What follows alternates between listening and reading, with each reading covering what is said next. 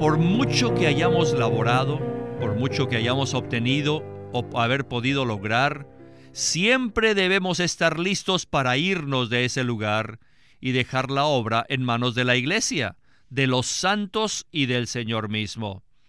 Este es un principio muy, muy importante y debemos implementarlo así. Bienvenidos al estudio Vida de la Biblia con Witness Lee. Un estudio completo, detallado y riguroso, libro por libro, desde Génesis hasta Apocalipsis, que se centra en experimentar a Cristo como vida a fin de cumplir el propósito eterno de Dios. Pueden escuchar gratuitamente todos los programas radiales del Estudio Vida o leer en línea los libros del Estudio Vida en nuestra página de internet radiolsm.com. Una vez más, radiolsm.com. La vida de iglesia al comienzo del primer siglo con los santos en Jerusalén se caracterizó por algunos extremos con relación a las circunstancias. Por un lado, el Señor se movía poderosamente entre ellos y el disfrute que ellos tenían de Cristo no tenía límites.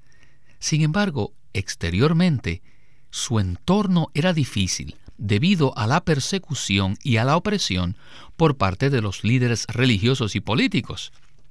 Esta persecución resultó en un esparcimiento de los creyentes, el cual los obligó a salir de Jerusalén, y esto fue usado por Dios para propagar el Evangelio a nuevas regiones. Les animamos entonces, queridos radioyentes, a que continúen con nosotros para otra exploración maravillosa del libro de Hechos en el estudio Vida de la Biblia con Winnesley. Y el hermano Miguel Nájera ha sido muy amable en venir a estar con nosotros para darnos sus comentarios acerca de este programa. Saludos, Miguel. Me siento muy contento de estar en el programa nuevamente. Miguel, este es uno de los mensajes de Witness Lee que creo que va a ser una sorpresa para la mayoría de nuestros radioyentes, por el gran significado que vamos a ver en los pasajes que se considerarán en esta ocasión. ¿No le parece? Sí, estoy de acuerdo con eso. Me gusta la palabra exploración. Siempre que disfrutamos el ministerio de Watchman y Witness Lee, es como si abriera una mina y empezamos a explorar las riquezas de la revelación divina. Es tan benéfico tan disfrutable y tan refrescante el poder ver todos los tesoros de la verdad divina y de la revelación divina que vemos por medio de estos hermanos. Así que es una gran bendición y un gran privilegio que podamos tener la palabra interpretada en estos estudios vida. Creo que para nuestro programa de hoy es importante que leamos algunos versículos del capítulo 8 de Hechos, y vamos a ver específicamente los versículos del 14 al 17. Los vamos a leer en la versión recobro del Nuevo Testamento. Dice así la escritura.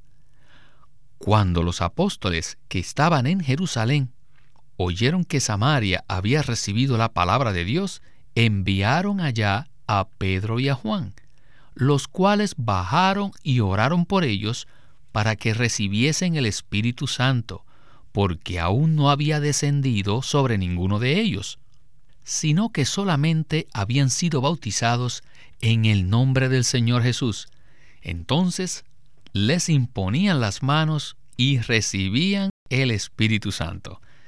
Queridos radioescuchas, este es el pasaje que trataremos el día de hoy. Comencemos con Witness Lee en nuestro estudio vida del libro de los Hechos. Adelante. Un punto muy fuerte y difícil de enfocar es que los santos que se habían esparcido habían realizado una buena labor al emigrar y predicar el Evangelio. También Felipe había fortalecido su predicación, así que una labor maravillosa había sido efectuada. Pero escuchen lo que dice el versículo 14.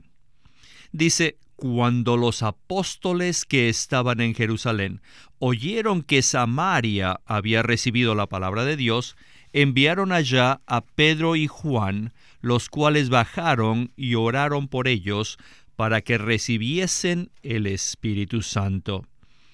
Por medio de los creyentes que habían sido esparcidos, y por medio de Felipe, el Señor logró mucho. Pero reservó una cosa. Él reservó el espíritu económico de poder. El Señor hizo todo mediante la emigración de los creyentes y de los evangelistas como Felipe. No obstante, retuvo el espíritu económico. Entonces debemos preguntarnos por qué.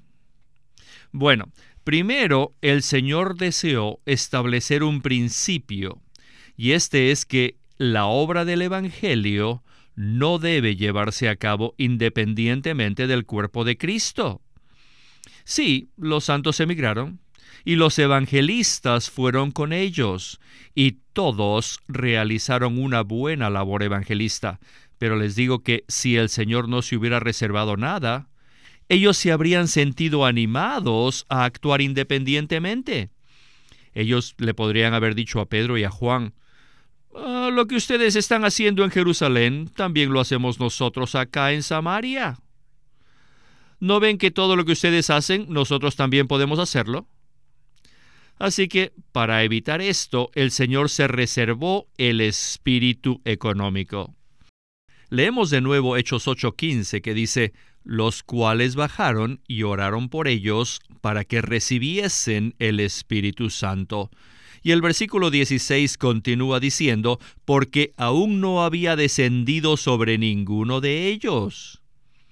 Miren, el espíritu económico de poder no había descendido sobre ninguno de ellos. ¿Por qué?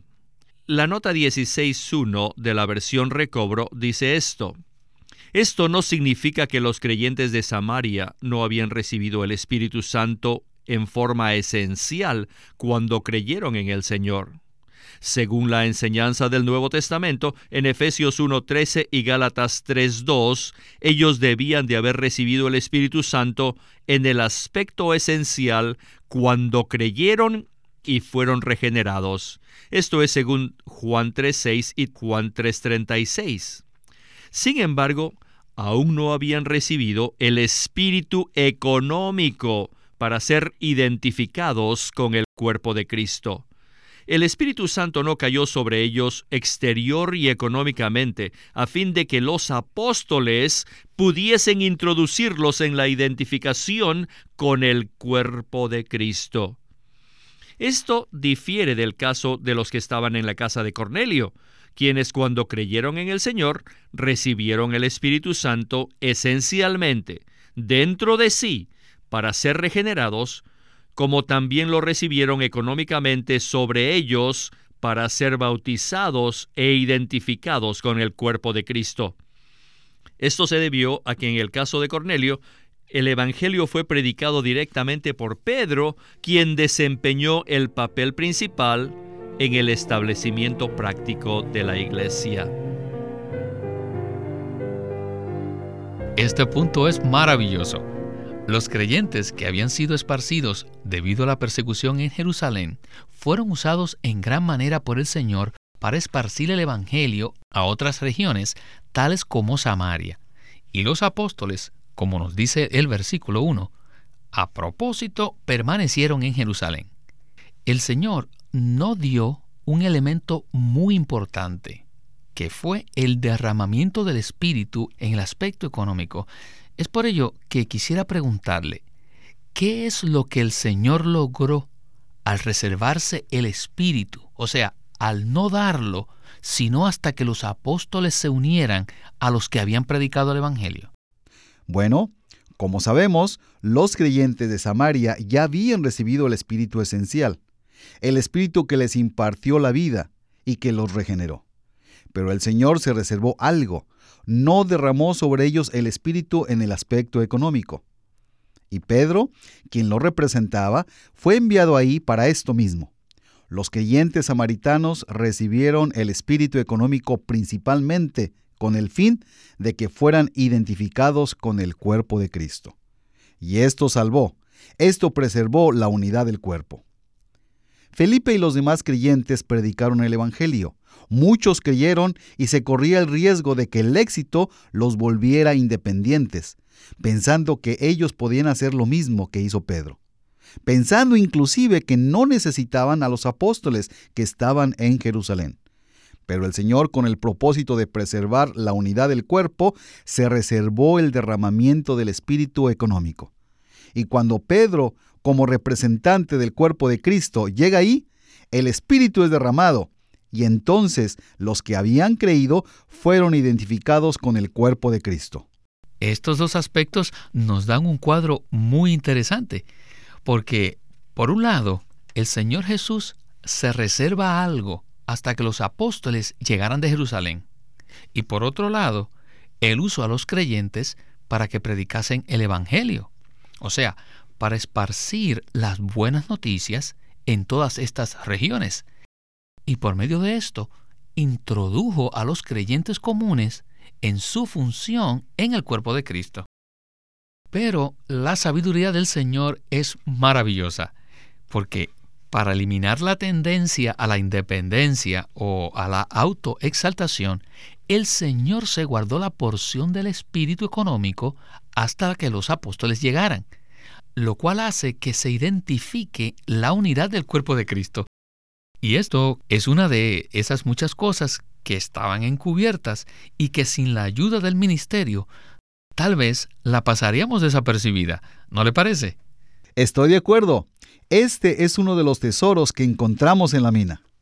¿Qué tal entonces si volvemos a Winnesley? Adelante. Algunos que emigran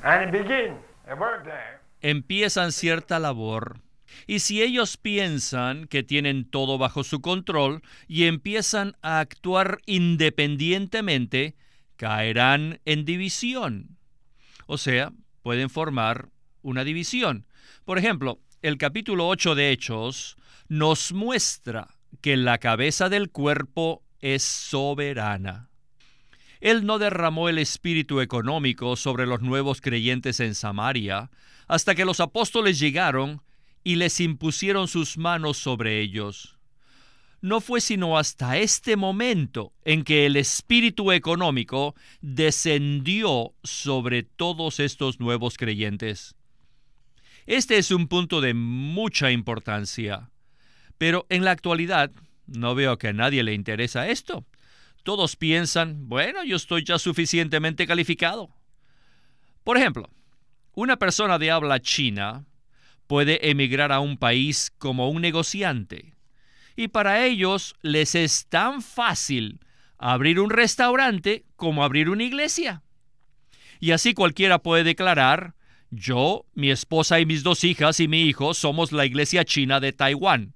Así que yo abro mi iglesia y congrego a mis sobrinos, mis tíos, mis amigos, y en dos meses tengo una congregación de 25 personas. Y después de medio año tengo 80 personas. Nosotros somos la iglesia china de Taiwán. Esto es terrible.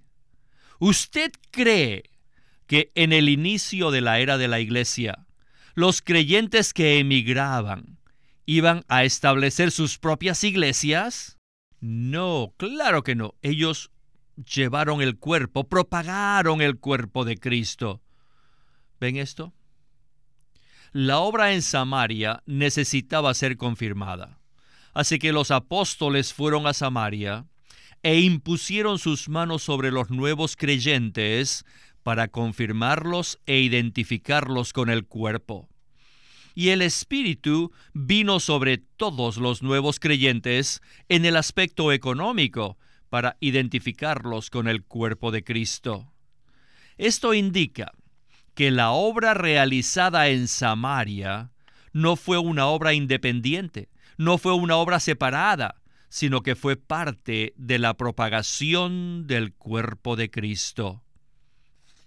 La iglesia local no era independiente, ni tampoco era exclusiva de los santos que habían emigrado, ni tampoco la obra pertenecía a Felipe. No, todo formaba parte del cuerpo. Esto indica que los frutos producidos por la emigración de los santos y por la predicación de Felipe formaban parte del cuerpo de Cristo. y ello espontáneamente guardó la unidad del cuerpo. Y esto está en contraste con lo que ocurre en la actualidad, ¿verdad? Tenemos otro punto muy bueno aquí, y es que después que la obra en Samaria se estableció, y en la cual Felipe se destacó, sin duda alguna, la gente le respetaba y confiaba en él. Pero repentinamente algo sucedió con Felipe. El Espíritu no dijo, Felipe, sal de Samaria. No, el Espíritu vino y le arrebató. Les digo, hermanas, si hubiesen ustedes estado allí, ustedes hubiesen estado llorando. Supóngase que usted estaba allí y que Felipe le ayudó mucho, y él estableció la iglesia en Samaria. Fue un hombre tan útil y usted confiaba mucho en él. Pero, inesperadamente, el Espíritu Santo le arrebató. A la mañana siguiente usted se preguntaría, ¿Y dónde está el hermano Felipe? ¿Dónde está el hermano Felipe? Se desapareció. Y por supuesto, nadie sabe dónde se encuentra. ¿No estaría llorando usted? ¿Ven ustedes este principio? Bueno, hermano Miguel, los nuevos creyentes en Samaria habían tenido un buen inicio en la vida cristiana. Ellos ciertamente habían recibido el Espíritu en su aspecto esencial. Con esto quiero decir, el Espíritu que los regeneró en el momento que creyeron. Pero cuando Pedro y Juan llegaron a ellos, recibieron el Espíritu en su aspecto económico. Y aquí vemos de nuevo el tema de los aspectos del Espíritu. Por lo tanto, creo que sería bueno que volviéramos a repasar este asunto.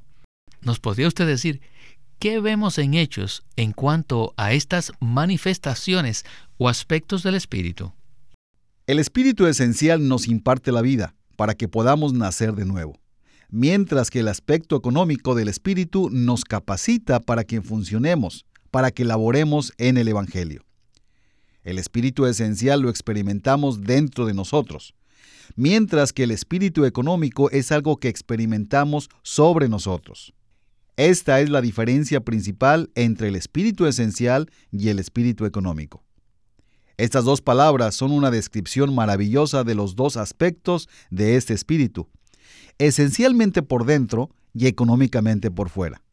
En cuanto al espíritu esencial, lo que vemos es que llegamos a poseer la esencia, la naturaleza, la vida, el elemento de Dios. En 1 Corintios 6:17, uno de los versículos más importantes del Nuevo Testamento, habla de que el que se une al Señor es un solo espíritu con Él. Esta unión es verdaderamente el aspecto del espíritu esencial. Qué tremendo, hermano Víctor, que de hecho estemos unidos al Señor. Esta unión no es una unión meramente intelectual, meramente filosófica. Nuestra unión con el Señor es una unión orgánica, hemos recibido el elemento, la vida, la naturaleza de Dios.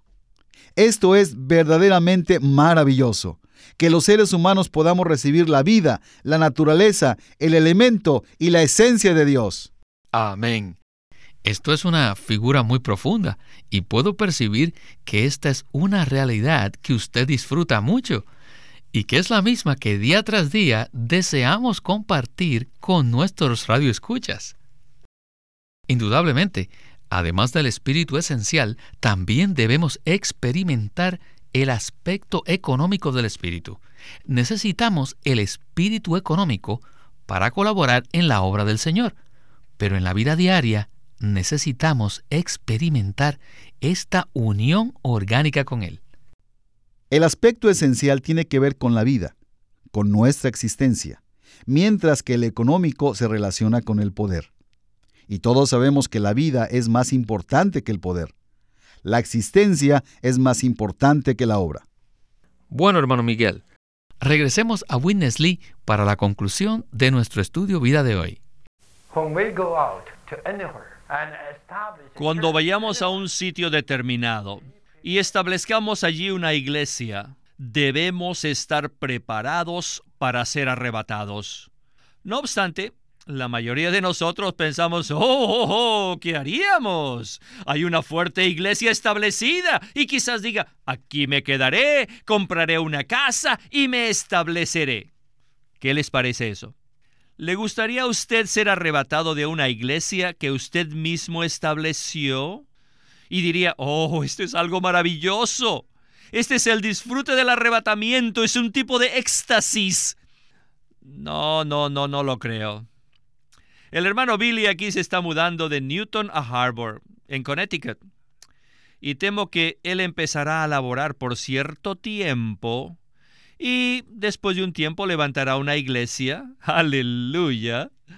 Pero luego él tratará de comprar una casa para establecerse allí. Y bueno, tal es nuestra costumbre. Y no quiero decir que todos debemos marcharnos, sino que debemos estar listos para ser arrebatados en cualquier momento.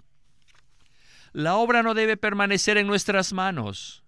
No importa cuánto hayamos laborado o cuánto resultado hayamos tenido, debemos estar listos para dejar nuestra obra a la iglesia, a los santos y al Señor y permitir que el Señor nos capture y nos arrebate.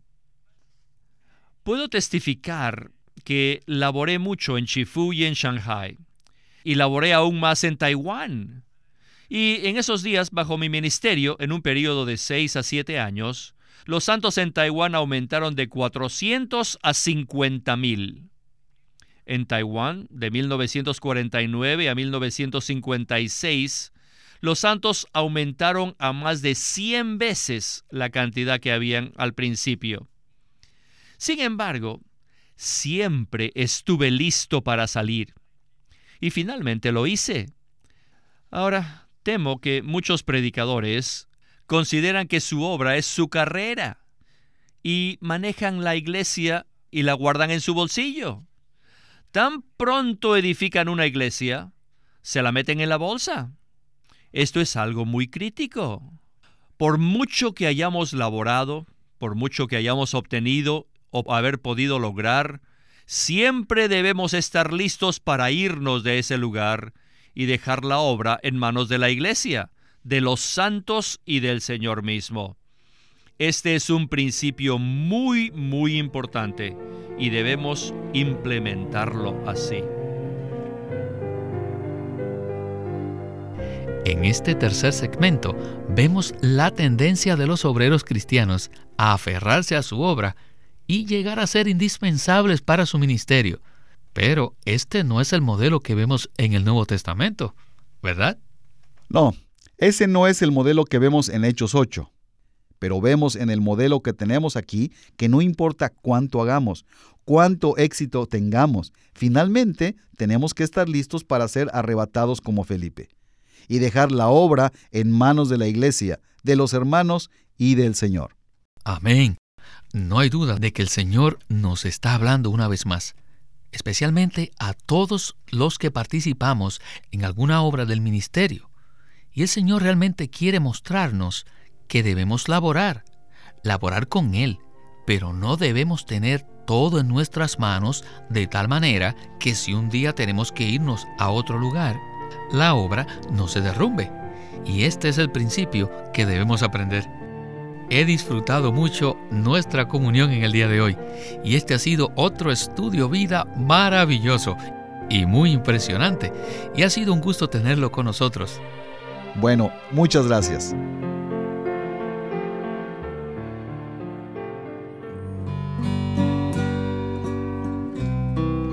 Queremos presentarles un nuevo libro titulado El conocimiento de la vida por Witness Lee, en donde describe que la intención y el deseo de Dios es ganar una expresión corporativa en el hombre que lleve la imagen de Dios, manifieste su gloria y posea su autoridad para destruir a su enemigo. En el libro El conocimiento de la vida, Witness Lee nos ilumina el camino que lleva a la vida, comenzando con la regeneración y que nos guía a avanzar y a conocer y a vivir según el sentido interno de la vida. El conocimiento de la vida nos provee con un fundamento excelente para la experiencia genuina de Cristo. Acuérdense, el libro se titula El conocimiento de la vida por Witness Lee. Watchman Nee llegó a ser cristiano en la China continental en 1920, a los 17 años de edad, y ese mismo año comenzó a producir sus primeros escritos. En casi 30 años de ministerio se demostró claramente que él era un don especial que el Señor dio a su cuerpo con el fin de adelantar su obra en esta era. En 1952 fue encarcelado por su fe en Cristo y permaneció en la prisión hasta su muerte en 1972. Sus palabras, sus escritos, continúan siendo una rica fuente de revelación y provisión espiritual para el pueblo cristiano de todo el mundo. Witness Lee nació en 1905 y fue criado en una familia cristiana. A la edad de 19 años fue completamente capturado para Cristo, a quien se entregó incondicionalmente para predicar el Evangelio el resto de su vida. En 1965, el hermano Lee estableció el Living Stream Ministry, una corporación sin fines de lucro en Anaheim que oficialmente representa el ministerio de Watchman Lee como el de sí mismo. Este ministerio enfatiza la experiencia de Cristo como vida y la unidad práctica de los creyentes. Este énfasis llevó a las iglesias bajo su cuidado a que crezcan en la vida cristiana y su función en el cuerpo de Cristo. Él tenía la convicción de que la meta de Dios no es tener solo grupos o fraternalismos cristianos, sino el cuerpo de Cristo. Con el tiempo, los creyentes se reunieron simplemente como las iglesias en su localidad como respuesta a esta convicción. En los últimos años, muchas iglesias con esta visión se han levantado en Rusia y en muchos países de Europa Oriental. Queremos animarlos que visiten nuestra página de internet libroslsm.com. Allí encontrarán los libros impresos del ministerio de Watchman Nee y Witness Lee, la Santa Biblia versión recobro con sus notas explicativas y también encontrarán folletos, himnos, varias publicaciones periódicas y libros en formato electrónico. Por favor, visite nuestra página de internet libroslsm.com. Una vez más, libroslsm.com. O llámenos a nuestro teléfono gratuito 1-800-810-1149. 1-800-810-1149. Además, si desean, pueden comunicarse con nosotros enviándonos un correo electrónico a estudiovida.lsm.org. Una vez más, estudiovida.lsm.org.